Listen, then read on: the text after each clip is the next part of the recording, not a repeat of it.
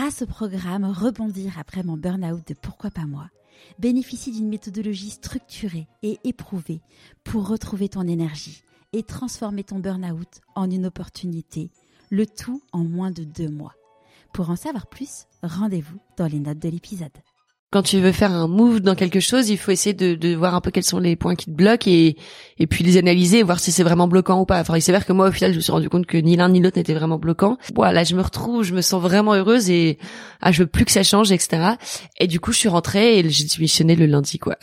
j'ai le même sentiment à chaque fois. Bon, moins de stress parce que tu sais quand même un peu plus comment roder, mais je veux dire, c'est toujours le même truc de euh, ah là là dans quoi je me suis foutu ça se trouve ça va être nul personne va venir j'en sais rien. Et à chaque fois c'est systématique tu repars toujours mais tellement boosté. Je suis Charlotte Desrosiers Natral et je suis heureuse de vous accueillir sur Pourquoi pas moi. On a tous rêvé un jour de changer de vie. Certains ont osé écouter leur petite voix et ils ne le regrettent pas. Écoutez ces témoignages sans coupe qui permettent de décrypter ce qui se passe concrètement entre le moment où on se dit dans sa tête pourquoi pas moi au moment où on rend tout cela possible. Pourquoi pas moi Le podcast qui t'invite à écouter ta petite voix.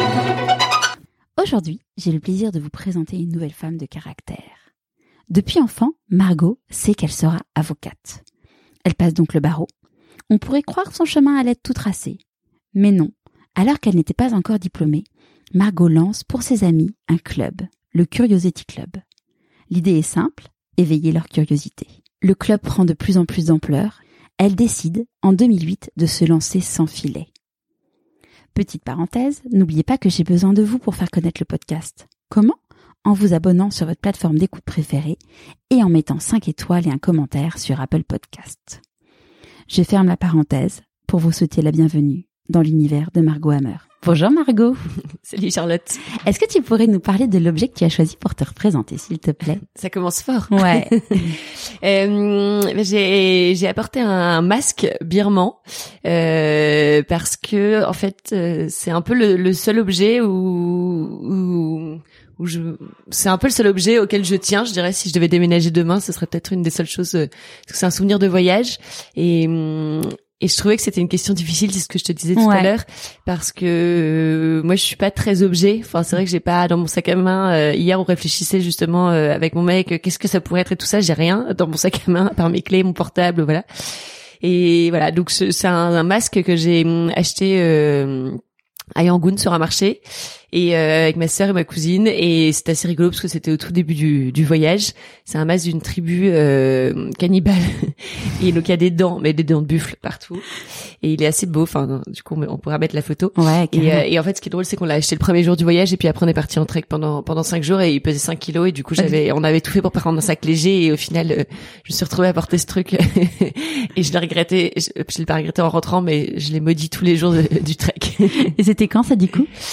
c'était en 2010, je pense, 2000, euh, ouais, 2010. C'est vrai que c'est un vrai sujet de se dire, euh, je dois déménager. Voilà, justement, t'as vu, moi, je suis en plein carton. Mm. et, je me suis dit, bon, ok, il y a des trucs. Euh, est-ce que je garde, est-ce que je garde pas? Et se dire, en fait, je pense qu'aussi dans le confinement, on s'est posé beaucoup la question de ceux qui étaient partis en dehors de chez eux, de qu'est-ce qui te manque vraiment. En fait, c'est complètement. Et c'est vrai que je pense que moi il y a pas grand chose auquel je tiens et, et, même tu vois on se disait souvent s'il y a un cambriolage en vrai il y a rien à prendre. Il y a pas grand chose mais ça c'est peut-être le, le, le, truc où voilà c'est un peu en plus du coup c'est un peu devenu une blague euh, avec mes amis ma famille etc sur ce masque. Alors voilà je pensais à ça. Ouais. euh, où est-ce que tu es né? Ah, je suis née à Maison Lafitte euh, dans le 78, mais en soi, ça, je pense que c'est juste parce que ma maman était là à ce moment-là, mais ça n'a rien à voir avec euh, avec mon histoire. Ouais. Je parce que t'as grandi à Toulouse? J'ai grandi à Toulouse. Euh, j'ai ouais, toujours grandi à Toulouse et ma famille vient de Lille à l'origine. Donc euh, tous mes cousins, mes grands-parents, enfin tout le monde est à Lille, mais on a bougé euh, pour le boulot de mon père quand euh, moi j'avais un an, je pense, et donc j'ai toujours vécu à Toulouse jusqu'à ce que j'y vive plus pour mes études, mais mais voilà. Ils faisaient quoi, enfin, ou ils font peut-être toujours quoi tes parents comme métier? Euh, Ma maman, elle a été acheteuse au printemps. Après, elle a arrêté de travailler pendant assez longtemps. Puis après, elle a repris dans une boutique de déco. Ouais. Et là, elle a re-arrêté de travailler. Et mon papa, il gérait un groupe, euh, un, un, groupe médical, enfin, qui fait du matériel médical. Il a toujours été là-dedans et à plusieurs postes différents. Et maintenant, il, il, est, il est toujours d'ailleurs. Ouais. et t'étais quoi comme type de petite fille? Ah, euh, j'ai jamais pensé à ça. euh, Je pense que j'étais... Euh, Enfin, j'avais tout le temps des idées, euh, j'avais euh, beaucoup d'énergie. Je pense que ça devait pas être forcément facile à canaliser pour mes parents. J'avais toujours envie de plein de trucs, d'avoir un chien, d'avoir un cheval, d'avoir machin. Donc c'était toujours le cheval, c'est pas très... le chien, c'est plutôt jouable. Le, euh, cheval, un peu plus moins compliqué. Ouais. Surtout que je le voulais dans notre jardin, un petit jardin dans la banlieue de Toulouse. et le chien, on a quand même bataillé avec ma sœur pendant longtemps. On a, on a réussi à, à l'avoir à la fin, au bout de quasiment dix ans de bataille cumulée. Et au final, les parents se sont retrouvés à gérer le chien tout seul parce que vous êtes partis, quoi. Exactement. Et en plus, on en a repris un juste avant de partir vraiment de la maison, donc euh, il est encore là. Et euh, et voilà. Et euh, beaucoup, ouais, beaucoup de, je beaucoup de tout le temps de vouloir un peu créer des projets à l'école, des, des, pièces de théâtre, des machins, des collègues de de fonds, de vêtements, de machins. Donc c'était assez assez rigolo. Euh, et après j'étais assez sportive, je faisais pas mal de sport. Qu'est-ce que tu, c'était quoi tes sports de prédilection? Je faisais du basket, euh, de la natation, de la danse. Comme ta belle-sœur, le basket. exactement, exactement. Et euh, mais alors pas du tout au même niveau. Hein. Moi je te parle. j'étais plutôt euh, assise sur le banc, j'attendais qu'on me demande de venir sur le terrain et on me demandait jamais. Hein. donc c'était plutôt ça. Euh, et après j'ai fait beaucoup d'équitation pendant 15 ans et euh, voilà de la danse mais j'étais aussi nulle j'étais toujours au dernier rang. Et ça tu le vivais comment le fait d'être nulle? Ouais. Ça m'a toujours euh, fait plus rire que enfin je pense pas que c'est mes je pense pas que ça m'ait beaucoup beaucoup complexé. Euh, je savais que j'étais vraiment euh, j'allais à la danse, je savais pas danser, je sais toujours pas danser, j'étais pas souple, j'étais machin, j'étais toujours au dernier rang. Je pense que parfois non, en vrai ça m'a jamais vraiment rendu triste. Je, pense juste que je savais que voilà, je j'étais pas bonne et voilà, c'était pas grave. Non, c'était pas grave. Et quand t'étais petite fille, tu te disais quand je serai grande, je ferai quoi? Avocate. Je me disais euh, j'ai toujours voulu faire ça donc je me suis jamais posé de questions euh, euh, je me suis jamais posé de questions au moment où on doit faire des choix. Euh, j'ai toujours su que je voulais faire ça, donc euh, ça a été c'est finalement un certain confort de mm. parce que c'est vrai que je pense bah, du coup comme je me les suis pas posé, je peux pas m'en rendre compte, mais je pense que c'est assez assez compliqué tous ces moments où il faut savoir ce qu'on veut faire, etc. Bon bah, moi je savais que j'irais à la fac de droit. C'était. T'avais des avocats ou des avocates dans ton entourage? Non, pas du tout. Pas du tout. Dans ma la seule personne qui fait qui ait fait du droit dans ma famille, c'est mon grand-père qui été magistrat en Nouvelle-Calédonie. Euh, mais j'en ai jamais parlé avec lui. Il est, il est, il est décédé assez tôt, enfin quand j'étais vraiment plus petite. Donc j'en ai jamais vraiment discuté avec lui et tout ça. Et après, si, enfin du côté de ma grand-mère, son père, elle était avocat. Mais bon, je l'ai jamais connu. Mm. Mais euh, du coup, ma, mes parents disaient toujours que ça venait de là. Et peut-être que c'est vrai, mais euh, mais je sais pas. Je pense que c'était plutôt euh, aussi quand tu me disais quel genre de petite fille j'étais, j'étais un peu tout le temps révoltée euh, contre le, le, transport des, des porcs euh, avant d'aller à l'abattoir, euh, contre euh, les inégalités hommes-femmes, contre. Enfin, j'étais souvent même des injustices plus plus banales, je dirais, du quotidien. Donc ça, ça m'a ça me révoltait souvent. Et peut-être que du coup, j'avais l'impression qu'en faisant ce métier, je pourrais avoir un impact là-dessus. Je pense. Ouais. Et du coup, t'as as commencé tes études en Angleterre? Euh, non, j'ai commencé à Toulouse. J'ai fait euh, euh, j'ai fait deux ans à la fac de droit de Toulouse. Euh, et puis après, je suis partie en Erasmus en Écosse pendant un an. Et après, j'ai continué mon master au Canada. Euh, et je suis revenue euh, en master 2 à Paris. Et hum, tu t'es spécialisée parce que je crois qu'on se spécialise forcément quand mm. on est avocat. Tu t'es spécialisée en quoi? Bah, tu te spécialises au fur et à mesure. Donc, tu commences par choisir droit privé, droit public. Moi, j'ai pris droit privé. Euh, et puis après, j'ai choisi droit des, des, affaires. Et puis après, je me suis respécialisée en droit de la propriété intellectuelle. Donc, surtout, moi, je faisais beaucoup de IT, donc contrat informatique, euh, data, données, etc. Et, euh, et IP, donc c'est brevet, marque, droit d'auteur. Et, et comment ça s'est passé du coup euh, Donc t'as comment, enfin t'as as suivi tes études, tout se passait. Enfin j'imagine que c'était pas simple parce que le, le barreau c'est quand même tout le monde mm. dit euh, qu'il y a quand même beaucoup beaucoup beaucoup beaucoup, de boulot mm. de, derrière. Euh, bah moi j'ai enfin, j'ai eu de la chance, ça s'est toujours bien passé. Euh, enfin ça roulait quoi je passais mes années tout ça mais euh, moi j'ai adoré la fac parce que le côté indépendant où en fait tu arrives dans un amphi où tu t'assois, tu vis ta vie, tu t'en vas. Enfin, il y avait pas de. Parfois, j'enviais quand même mes amis qui sont en école de commerce, tout ça pour un peu l'ambiance, mais moi, je crois que ça m'aurait pas vraiment, euh, ça aurait pas vraiment été mon truc. Ouais. Euh, et du coup, en fait, enfin, la fac, on travaillait quand même euh, gros coup de bourre euh, juste avant les partiels, et puis après, tu gères un peu comme tu voulais. Donc il y avait il y avait du boulot, mais c'était pas insurmontable. J'ai quand même fait deux années à l'étranger au final, et c'était quand même un peu plus simple, on va dire. donc, donc voilà. Pourquoi plus simple Parce qu'en général, on dit le mm. fait de partir dans un pays avec une autre langue et tout, c'est potentiellement plus compliqué? Euh, en fait, c'est vrai que je trouvais que, enfin, déjà, c'est les méthodes de travail qui sont complètement différentes, donc on bossait pas du tout de la même façon. C'était pas ce truc de partiel, euh, coup de bourse, c'était plus des projets à rendre et tout ça. Après, dans mes souvenirs, en, à chaque semestre euh, en droit en France, t'as six matières, je crois, ou un peu plus.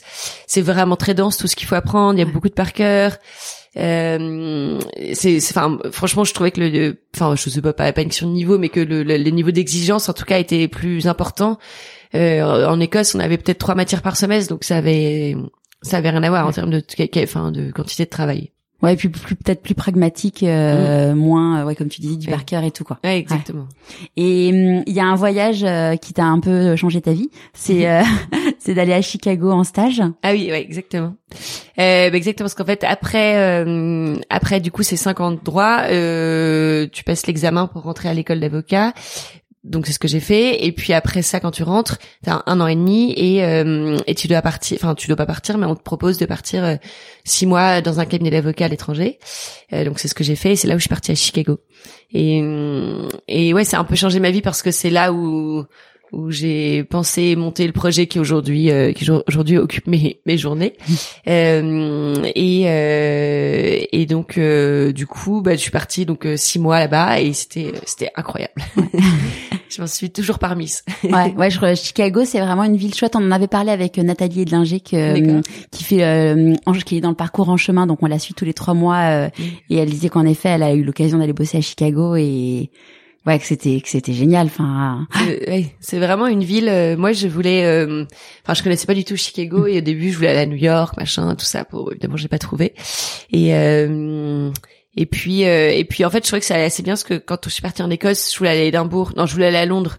On m'a envoyé à Dundee qui est la ville la plus je pense enfin je veux pas dire pourri parce que c'est pas sympa mais et moi j'ai adoré en plus mais c'est vraiment la ville la plus paumée d'Écosse.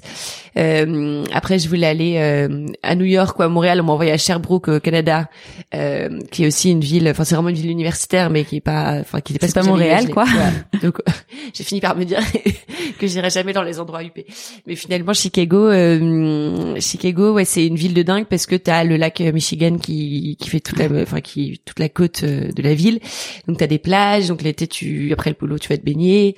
Euh, il y a plein de trucs culturels à faire euh, et puis moi j'adore ces modes de vie où tu as quand même le centre et puis après les, gens vivent vraiment dans des maisons euh, euh, avec un petit jardin ou pas forcément mais enfin c'est beaucoup moins bétonné en tout cas je trouve que donc, euh... ouais, c'est une, c'est une chouette ville. Euh. Et hum, du coup, là, tu rentres du Canada. Tu, à quel moment elle naît euh, l'idée, ton idée euh, du, Alors, on en parlera justement parce qu'avant ça s'appelait le French Curiosity Club. Ouais. Et maintenant, ça s'appelle le Curiosity Club. Exactement. à, à, partir de quand c'est elle est née cette idée?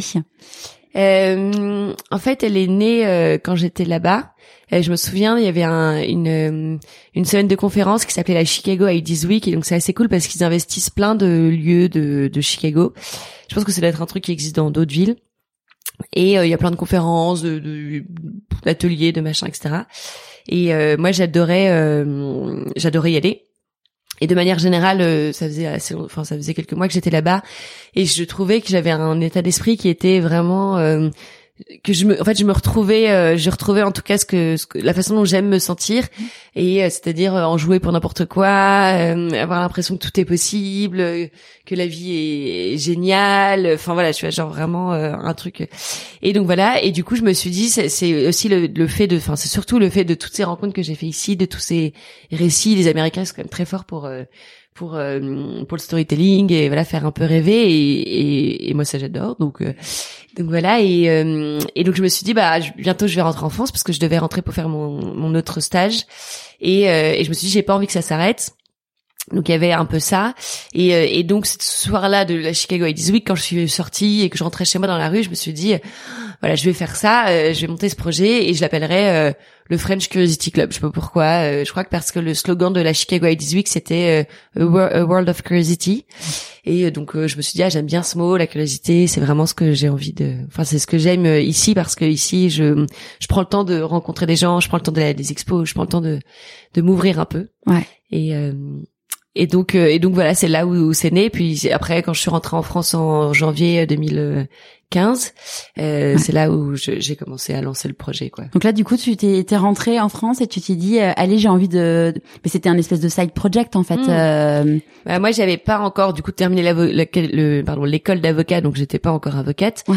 Euh, et donc c'était vraiment un side project. Euh, et l'idée, c'était vraiment d'inviter euh, la base, c'était mes amis. Je voulais inviter mes amis à, à venir raconter euh, leur parcours. Et en fait, ça s'est un peu dessiné euh, où je me suis dit que j'allais inviter que des femmes euh, parce que on, on pourra en reparler, mais c'était aussi aux États-Unis que aux États-Unis que j'ai eu un peu ce, je sais pas, un élan d'admiration, de vraiment d'admiration pour pour les femmes en général. Donc, je me suis dit que je voulais faire un projet dédié aux femmes. Il y avait le côté inspiration euh, et un peu raconter son parcours donc je m'étais dit tout le monde a quelque chose à raconter. En fait, c'est aussi un peu une question de la façon dont tu le racontes. Tu vois, il y a des gens qui racontent des histoires, il y en a un qui sait pas le raconter, d'autres qui sait mieux le raconter et forcément d'ailleurs c'est c'est pas grave mais je voulais faire du coup parler des gens qui savent bien raconter les histoires. Et puis, euh, en même temps aussi donner la possibilité, euh, donc à mes amis à la base, de d'apprendre à raconter les histoires aussi. Donc c'était aussi le but de s'entraîner. Ouais. Euh, et puis, donc je voulais faire parler que celles qui aimaient vraiment ce qu'elles faisaient, puisque bon, le but c'est pas de sortir déprimé, quoi. Et puis le dernier truc, c'était aussi de d'apprendre des choses. Je voulais pas qu'aux États-Unis, j'adorais le côté euh, TED, etc. Mais je trouvais qu'il y avait aussi parfois un peu de bullshit et qu'on n'apprenait pas grand-chose et que ça tournait un peu en rond. Donc euh, moi j'avais demandé à celles qui venaient parler de euh, de raconter leur métier concrètement, avec des données, avec vraiment qu'on sorte en, en, sachant plus de choses. Euh, et en gros, du coup, pour, enfin, j'allais dire pour la faire courte, mais je fais des très grandes phrases. euh, voilà, du coup, j'ai invité une de mes meilleures copines qui est œnologue, qui est toujours œnologue, parce que je me suis dit bon bah ça, ça va plaire, c'est un métier un peu voilà, un peu à la mode, machin. Euh, qu'on connaît tous mais sans connaître. Exactement. En fait. Mm. Voilà. Et je trouvais aussi qu'il y avait ce côté, par exemple, quand on doit choisir une, une bouteille de vin pour aller dîner chez des amis, on sait pas vraiment euh, laquelle euh, laquelle prendre. Euh, et voilà. Et donc du coup, je lui ai dit, bah tu viens, dans, on va faire ça dans mon appart. Euh, le but c'est que tu parles une heure toute seule. Donc, faut que tu t'entraînes, faut que tu sois, faut que ton truc, on va le bosser ensemble, faut qu'il y ait un fil rouge, etc. Euh, comme elle était passionnée par ce qu'elle faisait, etc. Elle rentrait d'Argentine en plus à ce moment-là, donc elle avait plein d'images dans la tête et tout. Et, euh, et donc je dis voilà, faut que tu nous fasses rêver, faut que tu nous racontes ce qui te passionne chez toi. Pourquoi est-ce que c'est important de faire quelque chose qui, on n'a qu'une vie, donc faut vraiment faire quelque chose qui nous plaît. Euh, donc faut que tu nous racontes ça et faut que tu nous apprennes aussi des choses sur euh, sur ton métier, euh, la culture du vin, la façon de le faire, machin machin. et l'idée c'était tu parles en plutôt 40 minutes toute seule donc fais-nous un one woman show. Et puis après on te posera des questions. Donc euh, elle m'a dit ah, ok je suis trop chaude, euh, trop bien, ça va m'entraîner. Elle était à fond. Et du coup j'ai invité, euh, je me suis dit je vais inviter des copines et puis des copines de copines. Et euh, vous étiez combien du coup pour le bah, premier Alors au début, euh, moi j'habitais dans un appart petit, donc le but c'était d'être 12. Et en fait, euh, un concours de circonstances, je sais pas, dix jours avant, je suis sortie dans un bar et je racontais ça, je sais plus à mes potes avec qui je prenais un verre. Et puis il me disait ah c'est cool machin, bref. Et puis il y a une femme qui est venue et qui m'a dit ah voilà j'ai entendu votre histoire que vous racontiez à vos amis. moi je trouve que c'est hyper nécessaire ce genre de projet pour les femmes et puis de manière générale. Et euh, j'ai hum, cru comprendre que vous le faisiez chez vous, que c'était petit. Moi, si vous voulez, j'ai une cave à vin euh, privée dans Paris, machin. Euh, de fou. Hein. Euh, elle est à mon mari, il est au bar, allez le convaincre, etc. Et, euh, et, du coup, j'y suis allée. Et puis bon, on s'est bien entendu. Le lendemain, je les ai rappelés et, euh, et ils m'ont dit OK, banco, etc. Il s'avère qu'en plus, elle m'a donné sa carte. C'était la directrice internationale marketing de quartier. C'était assez rigolo. Et, euh, et, du coup, elles nous, elles nous ont laissé leur, leur lieu qui est absolument splendide euh, dans Paris et du coup beaucoup plus grand. Donc euh, j'ai pu inviter 35 personnes, je pense à peu près. Il y a 35 femmes qui étaient là au premier. C'est génial. Mm. Ouais, c'est fou parce que tu vois, dans toutes les interviews que je fais, à chaque fois, il y a des ouais des, des alignements des planètes où euh, tu te rends compte la personne au bon moment. Mais en même temps ce qu'on dit souvent c'est qu'il y a plein de gens qui disent ah mais non mais si je parle de mon idée ça va être copié machin et mm. tout. Mais si t'en parles pas il se passe pas ce genre de choses en fait. Oui. Oui, puis non, mais en soi, en plus, bon, j'imagine que quand t'as un procédé technique, un truc, bon, oui, il vaut mieux pas en parler, c'est pas la meilleure idée que de le divulguer, mais mais bon, enfin moi, il y avait pas non plus, c'était pas non plus révolutionnaire, et puis, et puis de toute façon, enfin moi, c'était vraiment pour euh, me pour me faire kiffer à côté de mon de mon boulot. À ce moment-là, il y avait absolument pas de. Ouais, il y a à ce moment-là, t'avais aucune idée. Enfin, tu vois, tu faisais ça juste pour le, comme tu dis, pour le kiff, quoi. Ouais, vraiment, euh, vraiment, euh, comme voilà, exactement. Et euh, et donc du coup, à partir de quand, enfin, t'as commencé à en faire un et t'en comment euh, ça, ouais, ça on a fait cette, ouais, exactement. On a fait cette première euh, première soirée. C'était le 21 février 2015. T'avais des appréhensions? Ah oui, j'étais mais vraiment, mais comme à chaque fois que je fais un truc ou tu sais quand t'as une mauvaise date, enfin qu'il faut y aller, mais que tu te dis mais pourquoi je me suis, euh, enfin j'ai aucune envie d'y aller finalement, j'ai aucune envie de faire ce truc, etc. Le premier jour, je me souviens, il y a ma sœur qui est venue, vraiment, je disais mais là là, je pourrais être en train de, de prendre un petit verre avec des amis, dans quoi je me suis foutue. Ah, si, C'est marrant, j'étais, tu dis ça. C'est euh, Mathieu Turder, qui est le plus jeune explorateur français, qui euh, son premier euh, voyage, il avait euh, 17, enfin 18, 19 ans, c'est comme ça. Il est parti faire le tour de l'Europe. Il dit mais mais qu'est-ce que je fous là dans la banlieue hongroise? Alors tous mes potes sont en vacances en Bretagne, je suis tout seul sur mon vélo, mais qu'est-ce que j'ai foutu quoi? Puis j'avoue que lui c'est un autre niveau, donc ça doit être. Ouais, mais non, en fait chaque truc parce que Mm. finalement hum, chaque chose tu tu te fais violence au début Ouais, quoi. Exactement.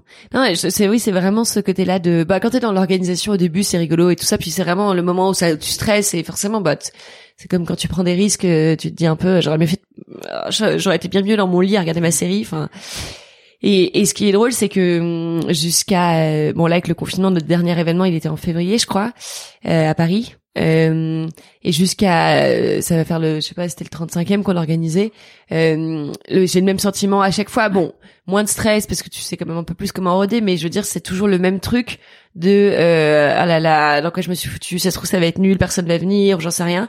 Et à chaque fois tu repars avec un c'est systématique tu repars toujours mais tellement boosté tellement euh... ouais je sais qu'à chaque fois qu'on a un événement ou qu'on fait un truc euh, un projet qui nous tient à cœur dans, dans le cadre du Curiosity Club mais je dors pas de la nuit enfin vraiment je ne peux pas dormir je me remémore tous les moments euh, donc euh, donc ouais il y avait quand même beaucoup d'appréhension Ouais. au premier Et euh, ah, donc là, t'as fait les premiers, c'était à quelle fréquence? Euh, bah en fait tout de suite on est passé à un par mois. Euh, je pense que dès le départ je m'étais dit que j'en ferais un par mois, mais ça devait être beaucoup moins de de travail parce que ça devait être euh, chez moi à la base vraiment. euh. Euh, et en fait après le premier, donc il s'avère qu'en plus ma, ma copine euh, œnologue, elle elle en parle, elle parle très bien et tout ça. Et donc euh, et puis aussi à ce moment-là, je pense qu'il y avait aussi beaucoup moins de conférences un peu. Alors maintenant à Paris il y en a beaucoup beaucoup, mais ou alors il y en avait mais je les connaissais pas. hein, mais en tout cas j'avais l'impression qu'il y en avait un peu moins. Et, euh, et du coup, je pense que c'était un peu un nouveau, un peu une bouffée d'air frais, etc. Donc, euh, les filles qui étaient là m'ont toutes dit Ah, quand est-ce qu'on refait le prochain? On a trop envie, euh, machin, machin. Et du coup, il s'avère que bah, le mois d'après, il y en avait un. Là, c'était avec Morgan Lostis qui a monté la boîte Pop My Day, qui est euh, qui est une boîte de, enfin on va dire de beauté à Ouais. domicile, de service de beauté à domicile. Et, euh, et elle, pour le coup, je la connaissais pas du tout. Donc en fait, celle qui, à la base, je devais inviter mes amis. Et puis en fait, je les ai plus jamais invitées. c'est pas très sympa. Alors qu'en plus, elles ont plein de trucs à raconter. Mais hum, du coup, je suis allée euh, je- à ce moment-là, je me suis dit ah tiens, je voudrais une femme entrepreneur. Bon, c'était un peu le truc euh, à la mode. Et puis justement après, je me suis dit euh, Donc tu l'as contacté euh, comme ouais, ça, au, entre guillemets au culot, et puis euh, j'ai tapé euh, sur Google les femmes entrepreneurs en France, je sais pas quoi, et il y avait genre une liste des 10, tu sais, le Elle fait ça ou d'autres trucs. Et euh, du coup, je suis tombée dessus, euh, j'ai trouvé qu'elle avait l'air sympa, et puis je l'ai appelée, elle m'a dit ah mais j'adore l'idée, enfin super sympa. Ok, je le fais tout ça. Donc elle avait trop bien. bien préparé son truc. Et puis après, euh, justement, je me suis dit, j'ai pas du tout envie de rester sur l'entrepreneuriat parce que, enfin, même si souvent celles qui viennent, euh, il y a toujours une forme d'entrepreneuriat parce que, enfin, que ce soit une carrière de chanteuse, une carrière de danseuse. Enfin, c'est ce qu'on disait avec Sophie Astravi, c'est qu'elle disait euh, être romancière, écrire un livre, c'est une forme d'entreprise. Oui, en fait. exactement. Ouais. Oui, oui, bah, exactement. Enfin, c'est ce qui te fait vivre, et puis, euh, et puis c'est ton projet, quoi. Mm. Donc, euh, non, non, enfin, exactement. Donc, euh, mais alors, en tout cas, enfin, je voulais pas des entrepreneurs dans la tech, etc. Je trouvais que c'était quand même le sujet euh, qui, enfin, dont tout- bon, beaucoup de monde parle et c'est intéressant, mais moi, c'est pas ce qui m'intéressait en fait. Donc, euh, Ouais.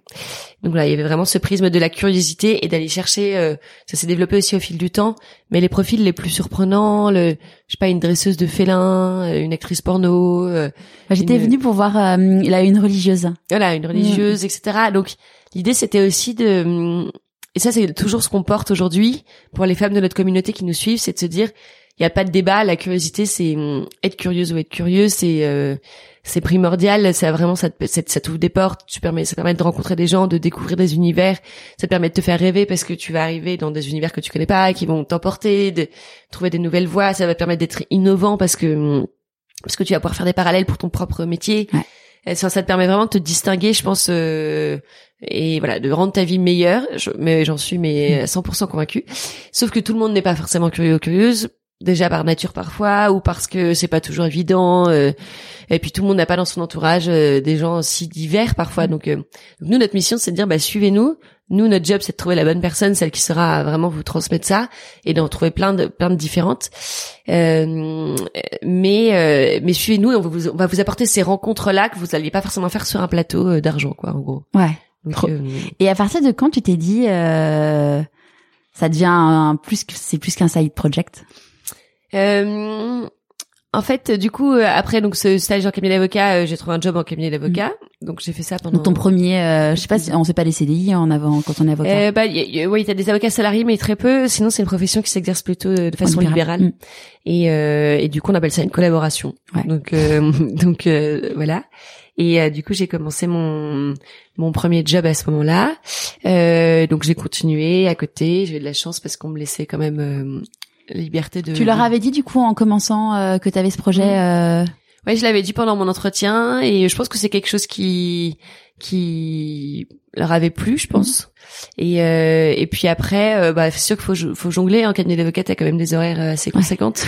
Et et, et il s'avère qu'il fallait aussi euh, que je puisse gérer ça, etc. Mais euh, ça s'est toujours bien passé. Il n'y a pas eu de. Ouais. Je faisais ça en rentrant le week-end. Euh. Et c'est d'ailleurs, tu vois, c'est ce que disait Camille, qui a gagné le meilleur pâtissier, qui mhm. était consultante chez Accenture, mhm. enfin, qu'il est toujours, et qui me disait en fait, quand elle a postulé chez Accenture, elle a expliqué que bah voilà, elle avait sa passion, euh, sa passion de la pâtisserie, et que c'était vraiment un truc qui était pas négociable en fait mhm. pour elle.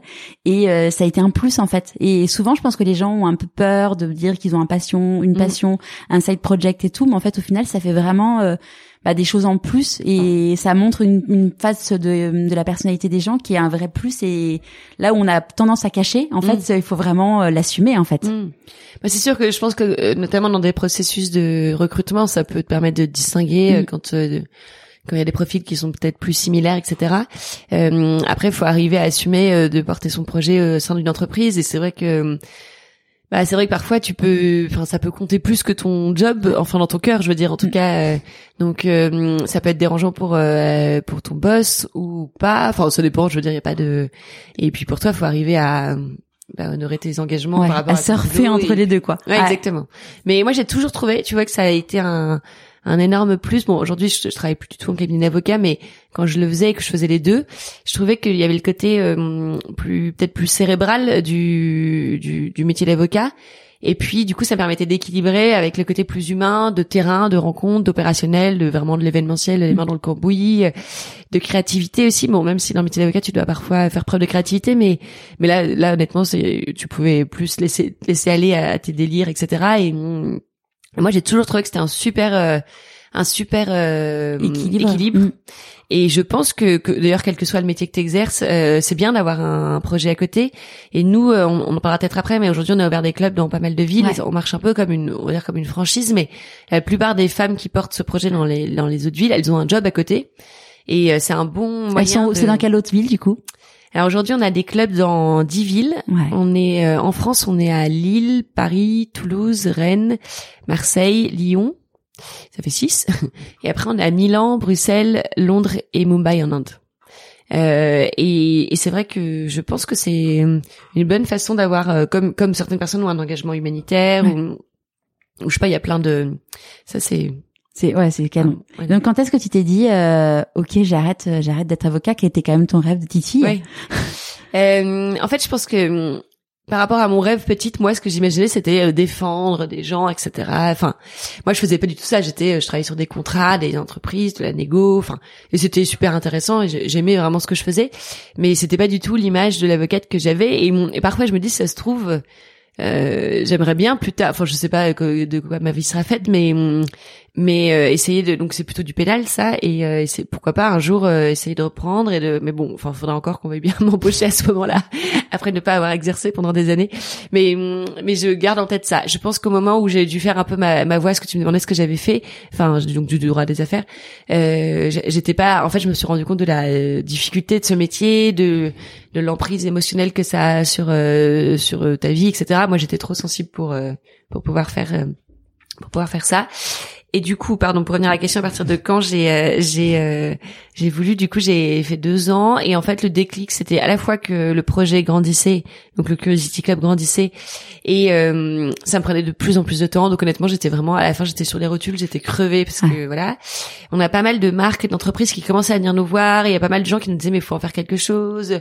Euh, ça a du succès, ça marche bien, etc. Donc c'est là, tu gérais toute seule à l'époque ou t'as des copines qui t'aidaient? Non, depuis, c'était pas forcément des copines, enfin ça, en est devenu, mais depuis le depuis le quasiment le jour 1, euh, l'équipe s'est étoffée au fur et à mesure, mais euh, mais j'ai quasiment jamais été toute seule. Et donc c'était des gens que tu avais recrutés ou comment ça se passait euh, En fait, au début, ça a commencé. Euh, au tout début, ça a commencé par une amie qui était avec moi à Chicago, enfin qui était ma coloc. Et donc je l'avais dit, elle est les photographes. Elle est repartie vivre là-bas parce qu'elle s'est mariée avec un Américain quand on enfin elle l'a rencontré quand on y était puis elle s'est mariée après avec lui. Et, euh, et du coup au début elle m'a dit ah mais moi je t'accompagne je ferai les photos machin etc donc euh, c'était la première personne à rentrer dans le projet. Elle m'a présenté une de ses copines qui est graphiste Clémence qui nous a euh, avec qui on a, on a travaillé ensemble pendant cinq ans. Et là elle est partie tout récemment du projet pour d'autres d'autres horizons. Et puis après on a eu besoin de une autre personne pour gérer la com. Donc là on a une autre fille qui nous a rejoint etc., etc. et financièrement du coup comment tu faisais? Parce que à partir de quand t'as fait payer les l'entrée? Toujours le premier le premier événement, on a fait payer c'était 30 euros je crois le premier et euh, en fait euh, moi je me suis toujours dit déjà faut faire payer parce que sinon les gens viennent pas. Mm. Enfin les gens viennent pas, les gens s'inscrivent puis viennent pas forcément. Et euh, en fait quand tu payes tu viens. Donc voilà. Ensuite je trouvais qu'il y avait un travail derrière qui devait enfin moi je considère pas quand je vais à des événements gratuits bon je quand il y a des grosses marques derrière etc il y a un intérêt mais je trouve que souvent les gens se rendent pas compte de du, du travail qui est fourni derrière et c'est un peu frustrant parfois je trouve. Donc euh, moi ça me paraissait normal. Et puis surtout la raison c'était que hum, quand tu viens à nos événements c'est toujours le cas tu manges tu bois euh, c'est vraiment une, une, une, soirée un peu euh, complète et donc bah tout simplement fallait payer ça et j'allais pas le, payer de ma poche donc donc voilà et puis nous pendant trois ans, je pense que ça a duré trois ans. C'était vraiment un side project bénévole. Euh, on était une association. Ok. Et on s'impliquait tout. Donc t'avais déposé euh, statut d'une asso. Euh... Mmh. Exactement, ouais. On avait déposé une marque, statut d'une asso. Ouais. Et euh, et, euh, et voilà. Donc donc c'était vraiment comme ça. Donc l'équipe elle s'est étoffée. Aujourd'hui on est six. Ouais. Et aujourd'hui c'est une entreprise. On a toutes des, des parts dans la société. D'accord. On est six, euh, ce que nous on appelle le groupe. Ça fait un peu prétentieux vu la taille de notre entreprise, mais on va dire le, le ouais bon la partie entité qui n'est reliée à aucune ville et qui s'occupe de toutes les villes on va dire. Et après en tout on est 54 euh, avec euh, du coup toutes les filles de toutes les villes euh, d'accord. Et elle du coup il y a donc les six vous êtes salariés enfin salarié toi non parce que si t'es euh... non on n'est pas on n'est pas salarié on, on gère en fait on, on a des parts dans la société. Et euh, on se rémunère quand on peut en fonction de de voilà enfin on fait on fait en fonction de notre chiffre d'accord. plutôt. Et et voilà. Et, euh, et donc quand tu as décidé, tu t'es dit ok j'arrête euh, j'arrête d'être avocate. Est-ce qu'il y a eu un moment où, enfin tu disais en effet que ça commençait à tirailler mm. et tout. Il y a est-ce qu'il y a eu un déclic où tu t'es dit euh, c'est vraiment plus possible? Ben en fait euh, et donc il y avait un peu ce mélange de il y avait ce mélange de de j'en ai envie, je sais que j'en ai envie, je, je je me sentais plus forcément bien là où j'étais à ce moment-là. Euh, mais en fait, j'avais plein de petits blocages, de trucs qu'il faut, ça prend un peu de temps, tu vois. Je me disais, bah déjà le salaire, je me disais. Euh, Parce que t'as pas le droit au chômage du coup quand t'es. Non, euh... t'as pas le droit au chômage. Euh, j'avais pas spécialement d'économie puisque je suis pas spécialement économe. Euh, et puis, euh, et puis ouais, et puis bon, c'est vrai qu'en cabinet d'avocat, tu, c'est plutôt des salaires qui sont qui sont cool. Ouais. Donc faut accepter de voilà. Donc il fallait un peu détricoter tout ça et puis en fait je me rendais compte, tu vois, en faisant mes comptes et mes calculs et tout, je me disais bon en fait c'est pas non plus. Euh, enfin je veux dire euh, c'est c'est jouable. Je, je je je pense en plus que dans ces cas-là il faut limite partir avant de gagner vraiment beaucoup beaucoup d'argent où là t'es c'est t'es mm. vraiment plus bloqué. Ouais. Euh, moi je n'étais pas là donc je pouvais. Enfin tu vois, je savais que je pourrais retrouver un salaire comme celui-là un jour. et puis donc il y avait ça, il y avait le côté ça c'est un peu bête mais hum, je le partage peut-être que ça pourra aider euh, certaines personnes mais moi j'avais un peu un côté statut tu vois euh, c'était surtout aux États-Unis euh, où enfin quand j'étais aux États-Unis vraiment là pour le coup tu dis que t'es avocate bon ça a toute une autre dimension chez eux et vraiment les gens te regardent en, France moins mais il a toujours un peu quand même. de, voilà mm. un peu. Et du coup en soi c'est complètement con mais je me souviens d'en avoir parlé avec des amis et je leur avais dit mais voilà moi c'est vrai que ça me ça, enfin tu vois ça bloque un peu comment mais m'avait dit non mais nous on se trouve complètement enfin tu vois genre c'est vraiment pas c'est pas comme ça qu'on te voit et je pense que personne te voit comme ça et ça n'impressionne personne en fait fait. Je dis ah ok, ok bon dans ce cas-là. Donc en fait c'était un peu ces deux trucs à, à détricoter. Mais je pense que c'est les deux trucs les plus importants. Enfin mm. clairement tu vois moi l'été dernier donc j'étais euh, j'étais VP marketing donc mm. vice president of marketing mm. et quand je me suis dit que je voulais plus faire ça et que je savais pas ce que je voulais faire, mais j'ai mis euh, j'ai mis huit mois avant d'actualiser mon profil LinkedIn. J'assumais pas quoi. Enfin de dire enfin dire je enfin pour toi t'avais un projet mais en effet te dire bah ouais t'es passé d'un truc en mode euh, t'es hyper successful dans ton truc à un autre truc euh, qui n'a rien à voir euh, le regard des gens il est il mm. faut arriver à je pense qu'il faut enfin en tout cas je pense que quand tu veux faire un move dans quelque chose il faut essayer de, de voir un peu quels sont les points qui te bloquent et et puis les analyser et voir si c'est vraiment bloquant ou pas. Enfin il s'avère que moi au final je me suis rendu compte que ni l'un ni l'autre n'était vraiment bloquant. Euh, et en fait je suis partie à Chicago donc toujours cette fameuse ville euh, une semaine en octobre 2018, je crois. Et euh, parce que justement pour le mariage de ma ma, ma copine Sophie, qui était euh, la première à avoir rejoint le projet, et donc elle était repartie entre deux. Et euh, voilà, donc elle s'est mariée. Et en fait là-bas, j'ai vécu une semaine incroyable. Enfin, c'était vraiment je j'ai retrouvé tout ce qui m'avait donné envie de créer le Curiosity Club et tout ce qui tout ce dans quoi je me enfin tu vois cette énergie cette joie de vivre ce cet optimisme tout ça enfin c'est c'est des, des, euh, des, choses où quand, quand quand ça se passe tu te sens bien quoi. T'es content de c'est des bons moods. Mm. et euh, et j'ai vraiment retrouvé ça et je me suis dit putain je voilà je me retrouve je me sens vraiment heureuse et ah je veux plus que ça change etc et du coup je suis rentrée et j'ai démissionné le lundi quoi Et comment ils ont réagi du coup ton entourage, tes parents euh... Euh, j'ai quand même appelé mes parents avant, surtout, euh, enfin tu vois, je me suis dit il est peut-être potentiel que j'ai besoin de revivre chez eux, etc. Donc j'ai quand même les prévenir. Et en vrai, ils m'ont dit, euh, ils m'ont dit, euh, vas-y fonce quoi. En vrai, c'est, j'ai pas, j'ai pas le souvenir. après, c'était pas non plus vas-y fais n'importe quoi, etc. Mais ils m'ont dit bon, ça a l'air d'être quand même un peu réfléchi. De toute façon, on voit bien que t'es plus très heureuse, etc. Donc j'ai ils m'ont plutôt, enfin ils m'ont carrément même soutenu. Donc euh, voilà, et je, et je, me souviens d'un texto de mon papa euh, quand euh, j'ai démissionné, je lui ai écrit ça y est c'est fait et tout, qui m'avait écrit. Je l'ai retrouvé il y a pas longtemps parce que j'avais fait une capture d'écran et il je sais pas pourquoi il est réapparu sur mon ordi et en me disant ça le plus important dans la vie c'est de suivre ses envies, ses projets. Je suis tellement fière de toi. Enfin génial. J'avais de la chance de qu'on me mette pas trop des bâtons dans les roues. Ouais. Sachant que euh, ton frère est entrepreneur, donc tes parents étaient pas du tout entrepreneurs, mais ton frère est entrepreneur et ta et ta ta, ta sœur? Euh, ma sœur, elle euh, elle travaille pour une boîte londonienne euh, qui s'appelle Collart, qui fait des produits d'art.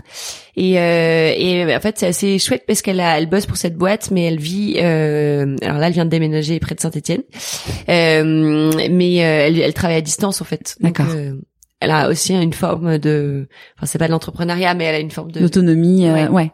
C'est vrai que quand je vois euh, euh nos vies aujourd'hui à tous les trois, on, on, peut vraiment gérer nos emplois du temps. C'est autre chose. Euh, euh c'est mm, pas, enfin, c'est forcément lié à une forme d'entrepreneuriat ou de freelance ou de ou, d'avoir du temps. Mais c'est vrai qu'aujourd'hui, enfin, il y avait un truc en, en cabinet d'avocat aussi, mais enfin pas forcément lié à ça, mais au fait d'être salarié, qui me vraiment me me révoltait parce que je me disais mais c'est dingue de devoir de, enfin je sais pas je trouvais ça en fait je trouvais que c'était vraiment un manque de liberté. J'avais mm. vraiment l'impression de je me disais mais c'est dingue de devoir euh, se conformer à des horaires. Euh, tu vois quand tu veux partir en week-end bah faut prendre le billet qui coûte le plus cher parce que alors que c'est trop con parce que je pourrais partir le matin bosser dans un café dans, dans la ville dans laquelle je vais. Ça changerait un peu mon quotidien etc et c'était pas forcément possible je pense qu'aujourd'hui ça va peut-être euh, commencer à enfin je le souhaite pour mm. tout le monde mais et c'est vraiment ça en fait ça me révoltait je me disais vraiment mais je ne suis pas libre en fait et et je pense que nous trois, on a, on a cette forme de liberté qui est assez chouette. Et du coup, comment tu fais donc avec les gens euh, aujourd'hui dans ton équipe? Chacun est libre. Euh... Ah oui, alors là pour le coup, euh, chacun gère vraiment sa vie, euh, sa vie comme elle veut. Donc on n'est que des filles pour l'instant. On se dit qu'un jour il faudra qu'on recrute un homme. et, et en fait aujourd'hui pour pour revenir, parce que du coup en 2018, donc je démissionne, etc. Et donc je démissionne, donc j'ai ce projet qui me prend tout mon cœur et mon esprit, mais je me dis pas forcément je veux dire, j'ai pas démissionné en sachant que j'allais j'allais en faire mon métier. J'ai un peu réfléchi, je me suis dit qu'est-ce que je veux faire, etc. Et puis je savais que c'était ce que j'avais envie de faire, donc j'ai commencé à en parler avec pas mal de monde pour voir euh, s'ils voyaient un potentiel dans le projet. Là, c'est assez dur parce que tu passes des coups de fil, il y a des gens qui te disent mais alors pas du tout. et c'est que c'était pas les bons quoi. Ouais, ouais, ou après c'est leur point de vue et mm. puis euh, enfin. non mais pas les bons dans le sens où vous étiez pas alignés et puis oui. Euh, c'est pas grave quoi. Oui, oui non mm. voilà, mais c'est vrai que ça, ça tient un peu de te dire bon bah j'aurais pas dû l'appeler alors. mais voilà. Et puis euh, et finalement en fait je me suis dit bon ça sert à rien, faut que j'aille au bout de ce projet parce que si je reprends un job ça va me prendre tout mon esprit. Je vais me dire que je me suis dit bon bah voilà fais-le et puis euh, et puis si jamais euh, si jamais ça marche pas, tu tu feras enfin voilà tu, tu tu reprendras un autre job plus tard quoi. Et donc c'est comme ça que je me suis un peu lancée enfin qu'on s'est lancé parce que on était déjà on était déjà je pense cinq à ce moment-là dans le projet. Et les autres ont continué à bosser, elles, en, parallèle? Elles ont toutes euh, continué à bosser à ce moment-là. Là aujourd'hui, du coup, on a, on a, nous on travaille sur trois angles. On a la partie club, ouais. donc on a nos dix clubs euh, où on a des femmes dans chacune de de ces villes où on est qui viennent. Donc ça crée des communautés locales et quand on les assemble, on va dire que ça fait la grande communauté du Curiosity Club. Euh, et donc pour ces femmes-là, on fait des événements tous les mois. Euh, on a plusieurs formats. Le, principal, c'est le rendez-vous de curiosité, euh, où elles viennent écouter le parcours d'une femme, donc ce que je racontais, ce qui était le, le, le, projet de départ.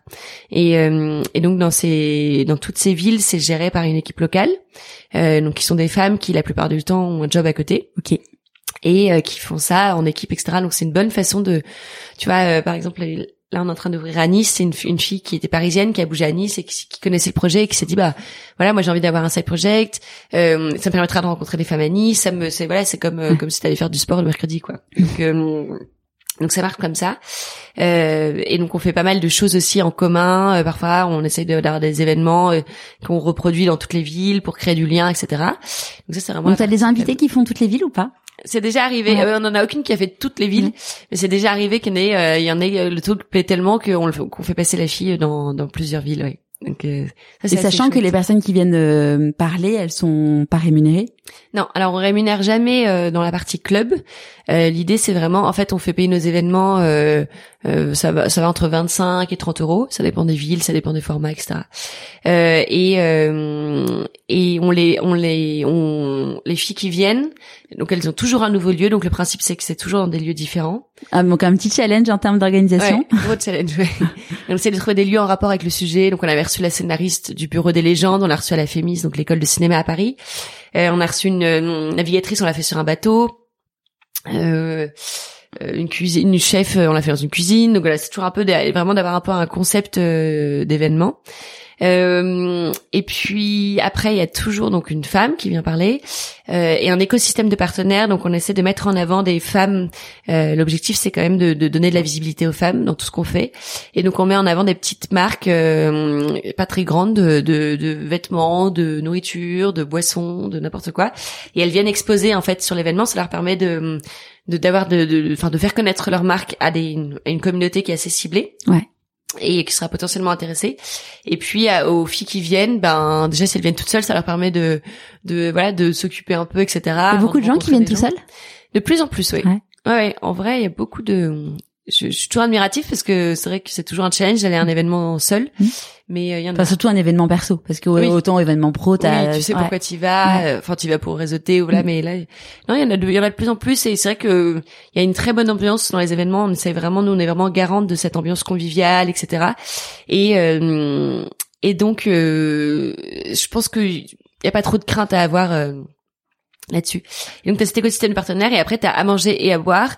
On essaie de faire travailler que des marques locales euh, faites par des femmes, donc des traiteurs femmes. On travaille beaucoup avec le Refugee Food Festival à Paris. Donc c'est des femmes réfugiées qui viennent faire découvrir la, la cuisine de leur pays. Euh, donc t'as un peu tout ça et donc du coup forcément ça a un coût. Et donc euh, ça c'est le et les marques qui viennent euh, prendre elles, payent aussi. elles payent aussi, ouais. Mais les, les, petites marques, on a, on a des forfaits qui dépendent en fonction des villes. Et euh, l'idée c'est qu'elles ont un comme un peu dans un salon, elles ont un stand. Et puis après, on leur il y a un encart dans la newsletter sur elles, euh, des posts sur les réseaux sociaux. Enfin bref, c'est un tout un package. Euh, et vous, il y a combien de personnes à peu près aux événements? Alors, je dirais qu'en moyenne, entre 80 et 100, euh, ça dépend des villes, ça dépend des formats, ça dépend des lieux qu'on trouve aussi. Euh, le max qu'on ait fait, c'est 250, je pense. Euh, et puis, après, on a des petits formats à 15, on aime bien. Voilà, donc c'est ça change. Et comment vous envisagez les choses là du coup avec euh, avec les événements actuels? Parce que du coup enfin les événements euh, du coup les événements physiques euh, c'est un peu ben, compliqué. ouais et en, du coup on a fait des e-talks. Ouais. Donc on a fait ça pendant tout le confinement, on a continué là le proche le dernier la semaine prochaine. Et et donc voilà et on reprendra les événements physiques normalement en septembre si on est si on y est autorisé qu'il n'y a pas de risque pour notre communauté. Parce que là, du coup, financièrement, euh, pas d'événements, pas de sous. Ouais, exactement. Bah si, c'est très compliqué. Après, on a été soutenu. Il y a quand même, on a eu les aides, les aides d'État. On a pu faire un prêt. Donc euh, voilà, mais euh, parce que nous, on a donc cette partie club qui n'est qui est quand même pas du tout la plus grosse partie de notre chiffre d'affaires. Ça, c'est vraiment euh, c'est très marginal, je dirais. Après, il y a la partie studio donc c'est là où on travaille avec les entreprises et c'est là où quand moi j'ai démissionné, on a commencé à, tout à se mettre là-dessus. Ouais. Euh, Aujourd'hui, on a un studio qui est destiné aux entreprises. on a deux types de clients, euh, si on devait les catégoriser. On a ceux qui sont plutôt sur des offres marketing. Ce qui les intéresse, c'est notre communauté. Mm-hmm. Donc c'est de vivre, de faire vivre des expériences euh, de marque à notre communauté. Et nous, on les choisit parce que il y a une plus-value, parce que notre communauté euh, pourra vivre quelque chose de dingue qu'elle pourrait pas vivre sans le soutien de cette marque-là. Voilà. Et donc, euh, avec ces marques-là, on va faire, on travaille jamais en marque blanche parce que ça nous intéresse pas et qu'on pense que notre marque à nous, elle a, Enfin, c'est aussi notre plus-value. Ouais. Euh, et donc, on va euh, organiser des événements qui vont être co-brandés. Euh, et ces événements-là vont permettre aussi de créer des supports de com, des vidéos, des podcasts, des, des articles, des photos, etc. Euh, et on va donc faire vivre des expériences, euh, plutôt, on dit même plutôt des expériences que des événements. Ouais à nos communautés. Okay. Et donc soit ça va être euh, destiné à plusieurs communautés, donc on va faire des, on a plusieurs, fait plusieurs fois avec des marques. Des, ce qui les intéresse aussi, c'est le fait qu'on ait des, des présences ailleurs qu'à Paris. Ouais. Et donc on va faire des événements à Toulouse, Lille, Paris, euh, Nantes, voilà, etc. Et donc ça, c'est vraiment la, la, plus grosse partie. Et la deuxième, euh, le deuxième type de client, c'est plutôt sur des enjeux RH, marque employeur, développement des talents, euh, et euh, toujours à destination des femmes. Et donc là, on va aider des entreprises qui ont soit des sujets de recrutement de femmes, donc qui arrivent pas trop à recruter, euh, qui arrivent pas trop à les fédérer, qui arrivent pas trop à les retenir, donc sur, la rétention de talents. Et on va faire de l'événementiel pour eux, de la formation, du coaching, et aussi des opérations de com en interne. Donc, euh, donc voilà. Donc ça, c'est vraiment, ça, c'est notre chiffre d'affaires. Ouais. Ça, c'est vraiment notre partie B 2 B. Et notre troisième euh, activité, c'est plutôt une activité de média. On s'est récemment repositionné comme un média parce qu'on s'est rendu compte qu'en fait, on portait un message, qu'on avait beaucoup de contenu. Mm. Donc finalement, on était un média. et euh, et voilà, et donc aujourd'hui, il y a cette activité de médias, c'est notre plateforme, notre site qui est le même pour tous les clubs. Et on crée du contenu, on a une newsletter qui part tous les jeudis, qui est rédigée par euh, Sophie Estrabi, que tu as déjà reçue. Que j'ai la chance d'interviewer, ouais. Voilà, exactement. Et, euh, et donc on met tous ces contenus en ligne, et l'objectif pour nous, c'est encore une fois de donner de la visibilité aux femmes. Ouais. Euh, donc on ne met en avant que des femmes, euh, sans forcément dire euh, qu'il y a eu un plateforme de verre, un machin, un truc. L'idée c'est de voilà, on parle d'elles, on parle de leur parcours, et au moins on les met en avant puisqu'elles sont sous-représentées dans absolument toutes les sphères de la société. Euh, et euh, et de aussi aux femmes qui nous lisent d'arrêter de leur parler de régime, de cellulite et de mascara. En gros, on trouvait que c'était quand même souvent les médias qui leur étaient destinés, c'était souvent ça. Et euh, voilà, de leur parler un peu d'autres choses et puis de leur donner, de les inspirer à travers des parcours. Ouais. Et c'est marrant parce que tu disais, euh, je crois que c'est sur le site, euh, votre site internet, que en fait, quand les femmes sont avec des hommes, elles osent pas poser des questions et si elles sont que entre elles, elles vont poser des questions euh, qu'elles n'auraient jamais osé poser. Bah, c'est quelque chose, je je sais pas du tout si c'est une vérité absolue, c'est quelque chose qu'on avait constaté et je l'avais dit en fait dans dans une interview, je pense en 2016 et, et c'est vrai que souvent on nous en reparle parce que ça ça a marqué. C'est, qu'en fait, le truc, c'est que nous, on fait des événements où il y a des femmes qui parlent, il y a que des femmes dans le public, c'est réservé aux femmes. Euh, et du coup, il y a toujours beaucoup de questions. Euh, le format, c'est euh, le format, c'est euh, tu parles pendant, enfin la nana parle pendant 40 minutes et ensuite il y a des questions-réponses. Euh, et une fois par an, on fait un événement mixte. Donc on invite les hommes. Et en fait, c'est-à-dire que le premier événement mixte qu'on ait fait, il y avait plus de questions. C'est-à-dire qu'on a invité deux reporters de guerre qui sont hallucinantes, qui sont Manon Kérouille Brunel et, et, Véronique de Vigry, qui sont qui sont trop sympas. Et il y avait pas de questions, alors qu'il y avait tellement de questions à poser et on comprenait pas en fait parce que d'habitude, ça faisait déjà un an et demi qu'on faisait ça. Il y avait plein de questions. Et elles nous ont dit après, bah ouais, en fait, on n'est pas très à l'aise, etc. Euh, on préfère en fait que tout entre nous et machin. Et, euh, et voilà, c'est un constat qu'on a fait. Après, on l'a dit, dans les, on l'a, on l'a redit, etc. Donc quand il y a eu euh, d'autres événements ensuite, ça a plus du tout été le cas. Donc Ouais. euh, voilà, mais c'est vrai que je pense qu'être entre femmes, c'est comme être entre hommes. euh, voilà, on est, on est différents. Il y a des, des, des atmosphères qui. Ouais, il y a le regard, euh, le regard de Mm. si je pose cette question. euh, Mm. Ouais. Et hum, qu'est-ce que tu penses que la petite Margot de 6 ans dirait si elle te voyait aujourd'hui? Euh, je pense que elle se trouverait assez alignée. Je pense que ça. Je pense que c'est. Je pense qu'elle serait d'accord. Ouais. elle serait d'accord avec tous tes, euh, tes choix, euh, tes choix de vie. Mhm. Ouais. Ouais, je pense. Et euh, qui dit choix dit renoncement. Du coup, c'est quoi les tiens? Ah mes renoncements. euh... je sais pas trop honnêtement. J'ai pas l'impression de renoncer à quoi que ce soit euh, aujourd'hui. Euh, euh, honnêtement, je j'ai l'impression de renoncer à rien je saurais pas de quoi te dire. Non, non, bah c'est bien, tant mieux. Bah, c'est marrant parce qu'à cette question-là, en fait, bah il y a plein de personnes qui disent bah oui, euh, j'ai fait, j'ai fait des renoncements. Il y a, y a, aussi des personnes comme toi qui disent bah non, mais en fait, euh, je renonce pas. En fait, je, je kiffe quoi. Et les gens renoncent à quoi du coup? Euh, bah, par exemple à la sécurité de l'emploi, à, à, une vie de famille avec un peu plus de temps, mmh. à, ouais. ouais. Bah, moi j'ai pas d'enfant donc sur la vie de famille mmh. je sais pas et, et... ou le temps tu vois typiquement euh, Camille a du meilleur pâtissier elle elle disait bah elle renonce au temps euh, avec ses amis sa famille en fait ouais. Non alors moi je renonce enfin j'ai encore plein de moments avec mes amis ma famille j'ai je pense plus à la limite quand j'avais euh, deux activités en même temps Aujourd'hui, j'ai pas du tout l'impression de, de renoncer. Euh, et peut-être la sécurité de l'emploi, mais franchement, c'est pas quelque chose qui. Enfin, en fait, je l'ai jamais eu vu que j'ai jamais été salarié. Ouais. Euh, donc c'est pas quelque chose qui me, voilà, qui me. Ouais, qui travaille. En fait, je me dis, bah voilà, si jamais euh, j'en ai besoin à un moment, bah je retrouverai un job, quoi. Ouais. Enfin, je trouve qu'il faut essayer de dédramatiser. Après, encore une fois, j'ai pas d'enfant, donc je pense que j'ai pas d'enjeu là-dessus. Mais, euh, mais, enfin voilà, moi je me dis, faut, voilà, faut dédramatiser. Enfin, quand tu bosses, que t'es bosseuse, que t'en veux, et que et que voilà et que t'es prête à faire un peu aussi toutes les missions enfin moi je trouve qu'il y a un moment il faut se dire bah du job genre, un job je pourrais en trouver un euh, même si c'est pas forcément de celui de mes rêves voilà enfin je vais pas je me je voilà faut faut se donner les moyens je pense euh, pour toi, c'est quoi la plus grande difficulté que tu as eu à gérer et comment, as, comment tu, tu l'as abordée? Dans mon entreprise, tu veux dire? Ouais, dans ton entreprise, dans, ton, dans ta vie euh, au sens large. ah là, il faut que je réfléchisse, mais c'est toujours le genre de question, tu sais, quand on te les pose, tu n'as pas de réponse. Euh... Euh... Je sais pas. Joker. si tu veux, je, je vais y réfléchir. Ça marche, pas de souci. Euh. Ouais, ouais. T'as pas eu de moment où tu t'es dit euh, c'est vraiment la galère euh... Si, bah c'est sûr que bah rien que là pendant le confinement, euh, on a tous nos contrats avec les entreprises sont en stand-by, on a plus de trésorerie, euh, enfin on en a plus beaucoup. Euh, oui, si c'est vraiment la galère et et pour la gérer, bah c'est essayer de parler à ses clients, de leur demander de de, de pouvoir payer au moins une partie du travail qui a déjà été effectué parce qu'on avait fait on, travaillait sur beaucoup d'événements qui devaient avoir lieu là surtout en mai juin il y a beaucoup de trucs. Et et et ben du coup t'as fait le travail mais la prestation n'a pas lieu elle est reportée donc du coup là bref. Ça c'est ça c'est compliqué. Faut faut essayer de ils ont été ils ont été euh, aidants? Compréhensifs. Ouais la plupart d'entre eux sont sont compréhensifs donc on a de la chance.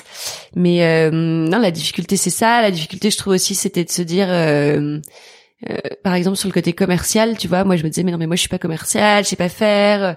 Puis tout le monde me disait mais enfin maintenant déjà enfin t'as pas les moyens de te prendre une commerciale. Enfin vous avez pas les moyens de prendre une commerciale. Et puis en plus qui de qui mieux pourrait vendre le projet que vous? Donc en fait c'est à vous de et ça c'est des difficultés où tu dois essayer de de, dire bon bah en fait déjà euh, je peux le faire j'y arrive et quand t'arrives à vendre tes premières prestations de service bah t'es content.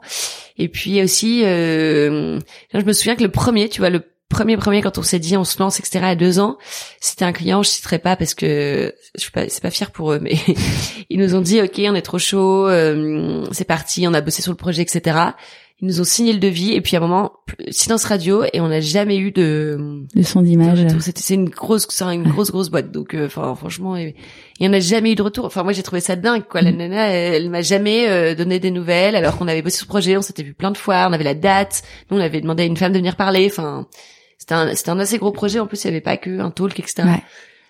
Et bah ça, ça a été une vraie difficulté parce que franchement, ça met un gros gros coup, quoi. Parce que je me souviens, on l'avait fêté, on avait acheté du champagne, et puis en fait, rien n'a lieu derrière, quoi. Donc. Euh, et vous avez du coup touché aucun rien. rien. on, a, on a même, en plus, enfin, je veux dire, c'était hallucinant. On n'a jamais eu de nouvelles. Enfin, j'ai eu un texto en me disant, c'est en ce moment, je suis désolée, c'est compliqué à gérer, etc. Mais bon, enfin, moi, j'étais à la limite. Euh, ouais. c'est pas mon problème, et c'est pas le. Et non, et après, on n'a plus jamais eu de nouvelles. C'est fou. Ça, enfin, moi, j'ai trouvé ça hallucinant. Ouais. finalement, c'était juste la vie professionnelle.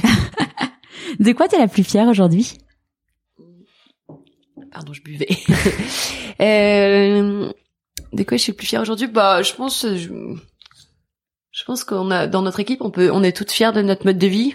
Je trouve qu'il est assez. Euh, je sais pas s'il est précurseur ou quoi que ce soit, mais en tout cas, il est aligné avec ce qu'on. Enfin, je veux dire, aujourd'hui, c'est vrai que je me dis, mais tous les jours, je mais qu'est-ce que j'aime ma vie, je suis heureux, je suis contente de me lever, j'ai jamais de Enfin, voilà, forcément il y a des choses que j'aime pas faire euh, dans dans, dans notre métier, Je- il y, a- il y a plein de choses que j'aime pas faire mais je peux les je, je m'organise pour que les mettre toutes la même journée ou euh, je suis fière de je suis fière de vivre la vie euh, dont j'ai envie en fait Ouais. et de me sentir contrainte de de rien. Ah, c'est, c'est chouette. Qu'est-ce que tu as envie de dire aux gens qui te croisent, à qui te diraient quand ils t'entendent dire ça, mais qui ne connaissent pas ton histoire? Mais en fait, c'est que de la chance. Des gens qui diraient c'est que de la Mm. chance? Bah, moi, je dirais c'est tout sauf de la chance parce que, enfin, c'est de la chance provoquée. Enfin, si, j'ai, ce qui est sûr, c'est que j'ai de la chance de, de, de- dans une famille où, où euh, si j'ai, si j'ai plus de moyens, je peux aller dormir chez mes parents. Enfin, euh, c'est sûr que je suis bien accompagnée. J'ai clairement toute cette chance-là. Mais ce que je veux dire, c'est qu'après, en tout cas, euh, si, ces gens-là nous parlent de notre projet, bah, en fait, on a tout fait, quoi. On a tout fait de nous-mêmes. Il y a, il y a rien. Et pour moi, il y a aucune chance. C'est que de, c'est que des, histoires qu'on a provoquées. Est-ce qu'il y a un conseil que tu aurais aimé qu'on te donne et du coup que tu voudrais donner? Euh... Moi, je pense que je- ce que j'aurais aimé qu'on me donne, c'est peut-être, tu vois, il y a vachement en ce moment de, de projets où on parle euh, des aspects financiers, etc. Euh, surtout, on dit que ce sont les femmes sur le financement, c'est pas. Ouais, bah justement, j'ai interviewé hier euh, Hortense Aran, qui est la fondatrice de Fleurs d'ici. Je sais pas si tu connais. euh, Non, je connais pas. Fleurs d'ici, c'est la première marque éco-responsable de fleurs. En Ah. fait, euh, le postulat, c'est de dire qu'offrir des roses à la Saint-Valentin, ça ne fait absolument aucun sens. Et que 90% des, hum, des fleurs en France sont importées. Donc avec énormément de répercussions. D'ailleurs, je te la recommande parce qu'elle Oui. est, elle était reporter de guerre euh, à la BBC en premier job. Mmh. Après, elle a bossé dans différentes boîtes et là, elle a monté Fleurs d'ici, ça, ça cartonne. Ouais, c'est une femme qui est hyper euh, inspirante et, et justement, on en parlait hier. Ah d'accord, ok. Ouais. Et des financements? Ouais, parce qu'elle disait en fait ça a été hyper difficile parce que elles étaient deux nanas en arrivant bah bonjour nous on voudrait bosser dans les fleurs Mm. et donc en fait les gens le regardaient en mode euh, bah ok c'est vous êtes mignonne quoi Ouais. et en fait fait non mais on n'est pas du tout mignonne on a juste l'ambition de changer le commerce mondial en fait donc euh, c'est pas juste qu'on est en train de vouloir faire un truc dans notre coin et elle a fait une première levée de fonds et là elle est en pleine donc elle je crois qu'elle a levé 800 ou 900 000 euros Mm. Et là, elle est en pleine le deuxième levée de fonds, mais elle disait clairement que ça avait été, ouais, d'être une femme, enfin deux, deux femmes en plus dans l'univers des fleurs, euh, enfin, Ouais.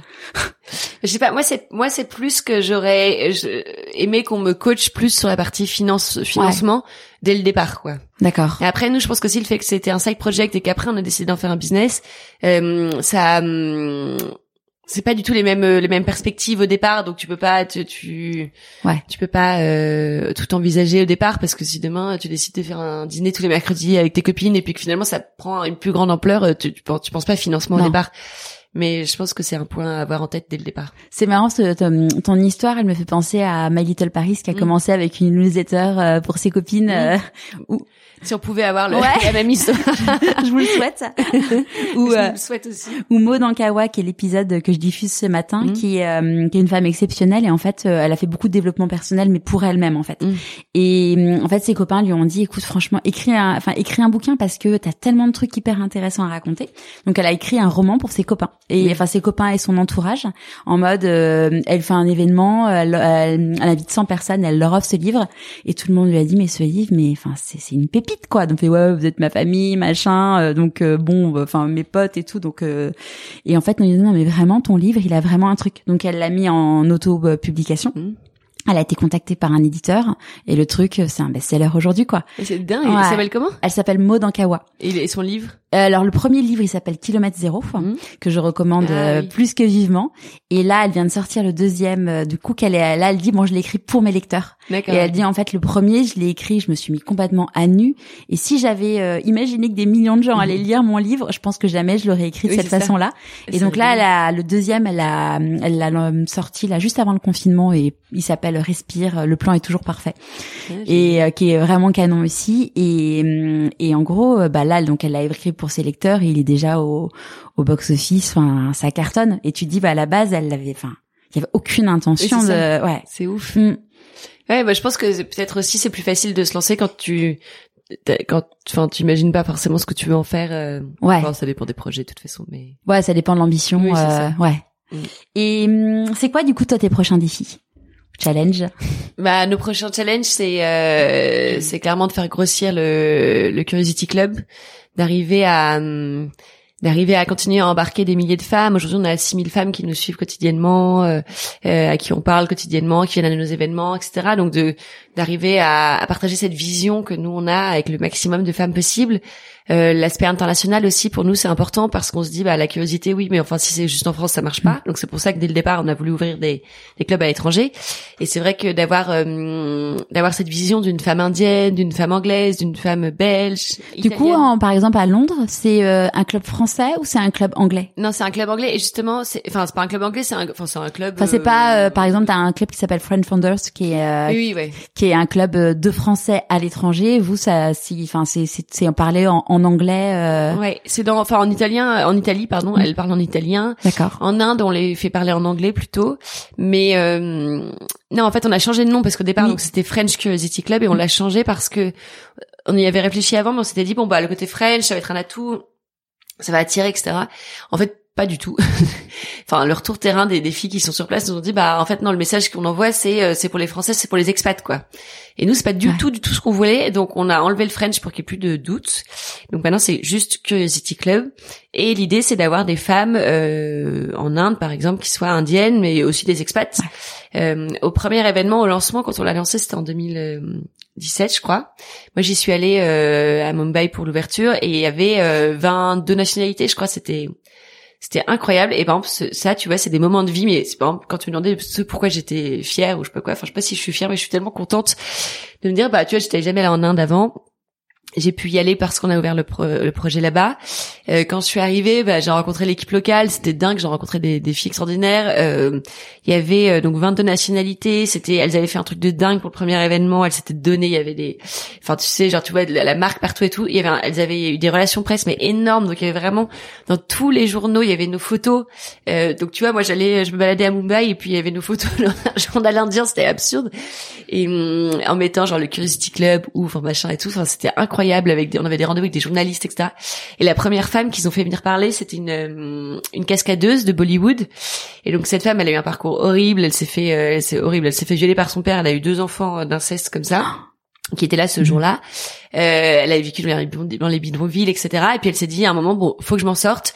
Et donc elle s'est dit, le seul truc que je sais faire, c'est faire des cascades. Enfin, je suis assez casse-cou, etc. Donc elle est devenue cascadeuse. Et puis finalement, c'est elle qui double toutes les actrices de Bollywood. Donc, elle est assez connue aujourd'hui. Elle parlait pas anglais, donc on lui a offert des cours d'anglais euh, trois mois avant le début de l'événement, donc avec une, euh, une française qui parlait anglais, indien, etc. à Mumbai. Donc elle l'a coachée et le jour J, elle a fait son talk euh, en anglais euh, pendant 40 minutes. Donc c'était assez appro- approximatif. Enfin moi, moi qui parle euh, pas du tout indien, j'avais du mal à tout comprendre, mais mais tout le monde a compris. Et tout le monde pleurait, rigolait. Il y avait ces deux enfants qui étaient là. Enfin c'était mais vraiment. C'est euh, génial. Et un puis en plus, lui avoir appris l'anglais, c'est, enfin, c'est, Mm. c'est. oui, et puis elle, elle était là vraiment merci de m'avoir permis, etc. Enfin, c'était, je sais pas, c'était un moment, mais et après on est parti euh, dans le Rajasthan à la rencontre de femmes euh, indiennes avec l'équipe et euh, et je sais pas de parler avec toutes ces femmes. Enfin, c'était mais un, un voyage de dingue. Ouais. Et tu vois, je me dis bah rien que pour ça, juste pour cette expérience, je pense que je mesure plus le je mesure plus les bénéfices avec le avec le toutes ces expériences de vie en fait tu vois Ouais. toutes ces l'année dernière on s'est retrouvés à Toulon sur un, navire de guerre euh, avec Zoé qui est dans l'équipe euh, toutes les deux euh, pour rencontrer une femme de la marine nationale une commandante de bateau. Et euh, elle nous a invités à Toulon donc on allait sur la journée là-bas et on, a visité tout le bateau de guerre on s'est assis euh, tu vois c'est des trucs euh, on a enfin nous a, nous a vraiment montré toutes les machines les machins et tout. On a déjeuné à bord avec euh, avec 12 commandants euh, et donc c'est vraiment il y a des codes tu vois genre tu t'assois pas tant que le enfin je sais pas dans ces univers là on allait au GIGN on a visité tout le GIGN et on a assisté aux séances de tir enfin tu vois rien que ça c'est des expériences je me dis mais Ouais, c'est génial. ça donne un Ouais. sens à ta vie Ouais. Pardon, je Euh, me suis un peu emballée non, non, c'est canon. Moi, j'adore. Euh, avant qu'on se quitte, à qui t'as envie de dire merci et pourquoi? Euh, je réfléchis. Et Moi, j'ai envie de dire merci à, franchement, allez, à notre équipe, quoi. Euh, on est six aujourd'hui et, euh, et c'est, enfin, je trouve ça dingue de pouvoir bosser ensemble, de, de c'est des rencontres. C'était pas des copines à la base et c'est devenu des super copines. Et merci bah, pour l'implication qu'elles mettent. euh, voilà, qu'on met toutes dans le projet, euh, d'être à fond, d'y croire. euh, je pense que c'est ça le. Je pense que c'est sûrement ça le le plus grand merci que j'ai envie de dire. Ouais. Il y a une question que je t'ai pas posée, mais euh, normalement on finit par cette question, mais j'ai une question qui me traverse l'esprit. Là, du coup, tu t'es fiancée, tu vas te marier euh, bientôt. Euh, comment il vit ça, ton ton chéri, le fait bah que ça soit, enfin, tu sois quand même beaucoup prise. Mm. Bah lui, il est, il est, il est super chou parce qu'il me supporte à fond, il adore. Euh, euh, tu vas dans les moments durs où tu te dis, bah franchement, euh, c'est trop dur. Je vais, je vais, tu vois, je vais repartir en entreprise, je sais pas trop quoi. Enfin, même si je me dis quand même rarement ça, mais lui il dit mais non, mais pas du tout. Enfin, tu vois. Et euh, et après, bon, il est assez indépendant, donc euh, on a, tu vois, on a nos vies et c'est, et c'est et et puis bon là, là honnêtement les derniers mois vu que j'étais très présente vu qu'on était confinés, il y avait pas de problème. Non, c'est, enfin, il le vit bien et je pense qu'il supporte le projet à fond. Ouais. Merci beaucoup, Margot. Merci, Charlotte, et bravo d'avoir lancé ton, ton podcast surtout. Merci. J'espère que ce nouvel épisode vous aura plu. Curieux de voir à quoi ressemble le fameux masque de Margot? Vous pourrez le voir sur le blog pourquoi pas moi.co ou sur Instagram, mon petit nom étant pourquoi pas moi.co. Parce que moi aussi j'ai besoin de vacances, je vous donne rendez-vous fin août pour un nouvel épisode de Pourquoi pas moi.